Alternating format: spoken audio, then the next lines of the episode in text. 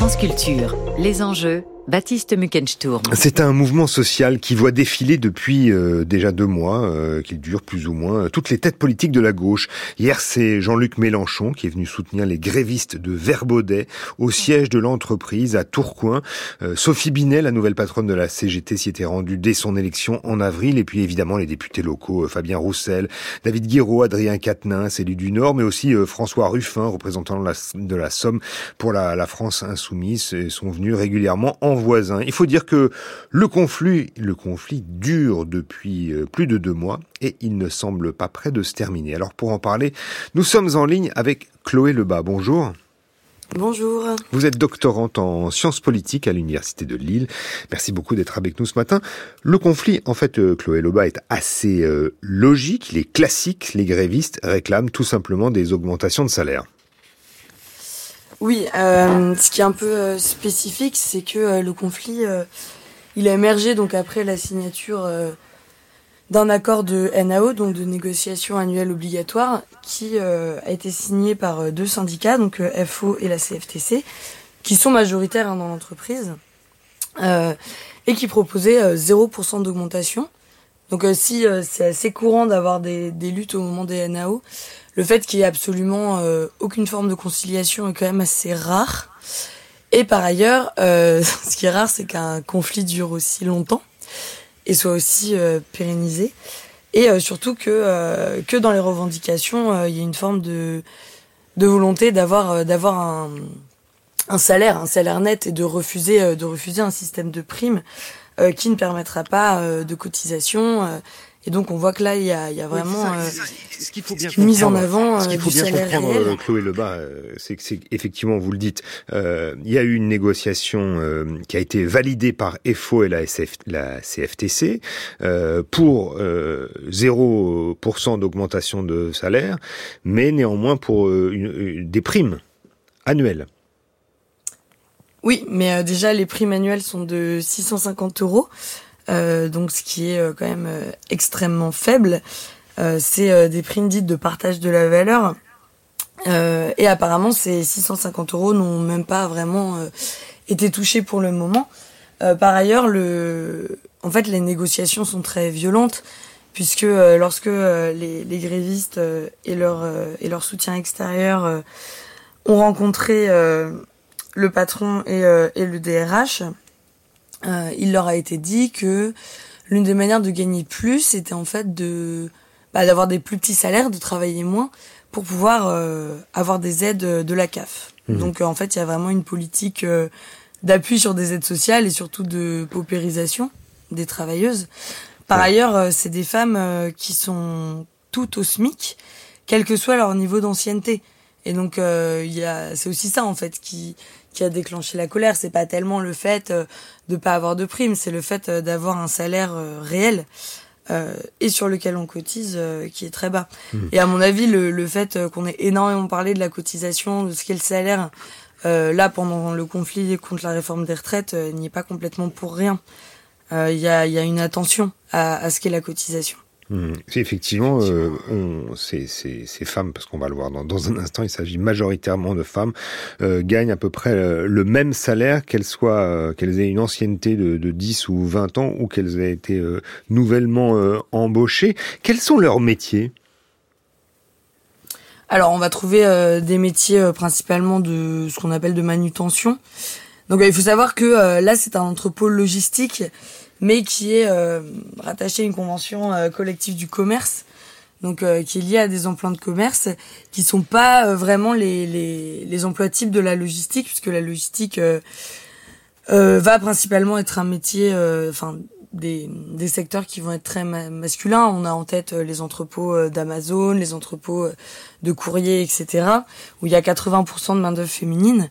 Mais il se trouve que le, le textile est l'un euh, des, des, univers professionnels euh, où on va employer euh, le plus le plus de femmes et qui sont en fait les plus déqualifiés, là où on va avoir le plus de politiques de bas salaire, limiter l'obtention de primes et ou la réalisation d'heures supplémentaires. Donc concrètement, euh, ça veut dire que déjà que dans la logistique, il y a peu de possibilités d'évolution au sein des tâches, Mais dans ce type d'entrepôt, donc textile, euh, ça va être d'autant plus le cas puisque on va pas vraiment permettre aux femmes d'avoir accès, par exemple, à tout ce qui va être les fonctions de cariste ou tout ce qui va nécessiter de conduire des engins mmh. ou d'un tout petit peu plus de qualification. Alors quand je dis des de qualification, c'est aux yeux du patronat évidemment, puisque ce sont euh, ce sont euh, des métiers qui demandent euh, qui demandent en réalité beaucoup de savoir-faire, une forme physique, etc., mais qui sont déqualifiés par le salaire. Ce sont des femmes qui sont à temps partiel, hein, généralement. Donc, effectivement, on parlait tout à l'heure des salaires qu'elles touchent, que ces femmes touchent, qui peuvent attendre 1747 euros bruts par mois. Ça fait à peu près 1383 euros net. Mais comme ce sont des femmes à temps partiel, elles touchent beaucoup moins, n'est-ce pas? Oui, il y a, effectivement aussi une politique euh, de temps partiel bah, qui est notamment euh, une opportunité hein, pour euh, aménager sa vie de famille. Hmm. Ce sont des temps partiels d'ailleurs qui commencent très tôt le, matin. Pardon, j'ai pas entendu. Désolé, le son est pas assez fort. ce sont des temps partiels qui commencent très tôt le matin. Oui, effectivement, bah de toute façon, il y a aussi des, y a des emplois de jour, il y a des emplois de nuit. Donc euh, on est sur des équipes euh, alors qui font pas exactement les 3-8 mais qui euh, si en plus pardon, excusez-moi, qui font les 3-8 et d'ailleurs c'était un mode d'organisation qui a été maintenu sur le piquet de grève. Puisque les femmes ont tenu le piquet de grève euh, tous les jours hein, depuis euh, quasiment dix semaines et elles se relayaient sur leurs horaires de travail donc euh, entre 8. Mmh. Elles sont peu syndiquées ces, ces femmes de, de, de Verbaudet mais pourtant la CGT est très présente sur place. Chloé Lebas d'ailleurs c'est le seul syndicat qui a refusé de signer l'accord donc avec la direction sur les primes, ne renonçant pas donc à, à, la revalorisation des salaires. Elle apporte un, un soutien important au mouvement la CGT sur place. Oui, alors dire qu'elles sont peu syndiquées, en tout cas à l'issue du conflit, c'est pas vraiment vrai, puisque euh, alors après c'est peut-être euh, des chiffres un peu euh, gonflés, mais si on considère que les 90 femmes en grève ont au moins pris leur carte à la CGT, on n'est pas sur un faible taux de syndicalisation, puisque le, le taux de syndicalisation moyen en France est de est de 8%. Dans les entrepôts en moyenne, ça va être 4%. Euh, donc là, on est plutôt euh, sur une sur une moyenne haute. Donc euh, oui, alors en fait, ce qui s'est passé, c'est que la CGT a commencé à s'implanter à Verbaudet en novembre, au moment des élections professionnelles, et a quand même fait 17%. Donc c'est pas non plus ridicule. mais il y a eu un soutien très actif de l'union locale de Tourcoing, notamment, qui qui a qui avait déjà aidé ces, ces femmes à monter une section en novembre ces femmes et ces hommes d'ailleurs, puisque le délégué est un homme. Euh, et donc, euh, il y a eu un soutien réactualisé. Euh, c'est-à-dire, en, en quoi consiste ce soutien? Alors, c'est toujours un peu compliqué de savoir exactement de manière exhaustive tout ce qui est fait. En tout cas, ce qui est sûr, c'est que déjà, il y a des moyens matériels et techniques qui sont apportés, puisque déjà, les militants euh, de l'UL, mais aussi ceux de l'UL de Lille, ceux de l'Union départementale du Nord et aussi euh, d'autres syndicats que la CGT, euh, elles, ils sont présents très concrètement sur le piquet. Donc euh, sur le piquet, il va y avoir du matériel comme des sortes d'abris faits en palette, etc. Ce qui a été fait à l'aide du syndicat. Il y avait plein plein de pneus pour encadrer un peu le piquet. il y avait l'organisation de barbecue, il y avait des tonnelles. Voilà, donc on peut penser à cet apport-là. Euh, il y a eu un gros apport bah, de communication. Donc euh, l'usage des réseaux sociaux, des syndicats, la mobilisation de réseaux militants. Il y a aussi un soutien financier, hein. il y a un soutien financier qui est très important. Voilà, c'est ce que j'allais dire. Effectivement, euh, il y a eu aussi la mise en place d'une caisse de grève. Et en fait, dans l'attente de, de solidarité plus large, la, CGT a en fait euh, avancé euh, la compensation des salaires de manière euh, intégrale. Donc je ne sais pas exactement ce qu'il en est là, mais mais en tout cas, dans les premières semaines, la CGT compensait intégralement tous les salaires des 90 grévistes grâce à leur trésorerie. Mmh. Donc ce qui est quand même pas rien. Et par ailleurs, ils ont aussi participé bah, activement aux négociations. En fait, la CGT a même intenté euh, un procès à l'entreprise pour le recours aux intérims pour remplacer les grévistes, donc ce qui est complètement illégal. Et euh, c'est complètement le syndicat qui a mené, cette lutte juridique. Elles ont été accompagnées au moment de la commission de conciliation avec avec le patron.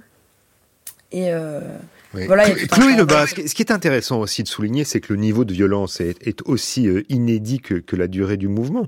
Enfin, vous allez peut-être nous le dire. Il y a, il l'opposition très forte entre les personnels grévistes et non grévistes, des interventions euh, très musclées des forces de l'ordre avec une salariée blessée et même un, un syndicaliste CGT de l'entreprise qui aurait été enlevé et malmené par des inconnus qui se présentaient comme des policiers en civil.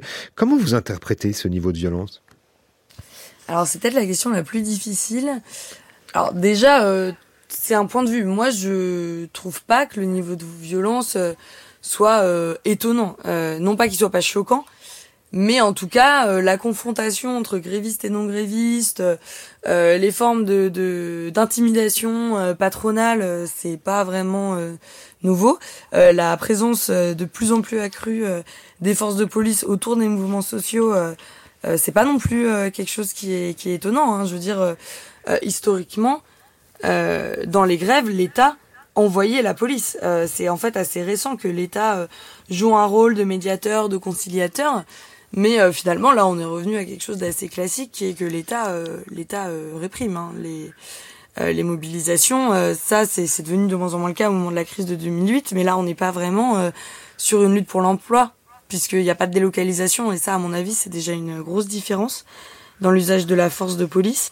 Par ailleurs, euh, les violences des de la police n'est plus approuvée, hein, et dans le mouvement contre la réforme des retraites, euh, on ça a été bien illustré. Par contre, ce qui est assez étonnant, c'est effectivement euh, cette forme de menace par une milice. Alors, on peut avoir trois trois options en fait. Soit c'est ce sont effectivement des forces de police, mais apparemment c'est très improbable. Soit ce sont effectivement des, des des hommes de main de, du patronat. Et ça ce serait pas non plus euh, quelque chose de complètement nouveau. Euh, je veux dire ça ça, ça existait complètement euh, dans les conflits du milieu du milieu du XXe siècle. Ces intimidations là par par ailleurs aux États-Unis par exemple le, le, le patronat mobilise très activement euh, des moyens pour empêcher des syndicats de s'implanter dans des entreprises. Hein. Oui, juste, juste pour rester euh, euh à Marquette-les-Lilles et dans l'agglomération euh, lilloise, chez Verbaudet, comment on peut imaginer, en cas de, de fin du conflit, des rapports apaisés entre grévistes et non grévistes Et d'ailleurs, est-ce que vous pouvez nous rappeler, Chloé Lebas, le nombre de grévistes par rapport aux, aux salariés de l'entreprise? Alors, il y a 90 grévistes comparé à euh, à peu près 400, il me semble, sur le site logistique et 1000 employés si on compte euh, les employés en magasin. Donc sachant que c'est pas les mêmes groupes, hein, donc euh, vu que la logique d'externalisation pousse à pousse à une division des groupes, des entités. moi franchement, la question de la pacification des relations,